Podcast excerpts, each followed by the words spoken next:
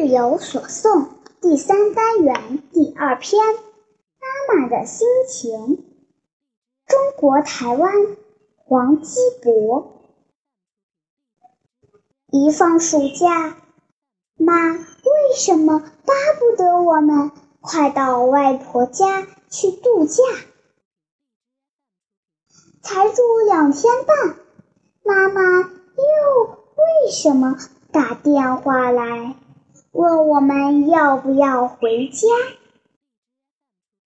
赏析：问问孩子这两个为什么的答案，答案有了，他们也就能体会妈妈的劳累和对孩子紧紧不觉的爱了。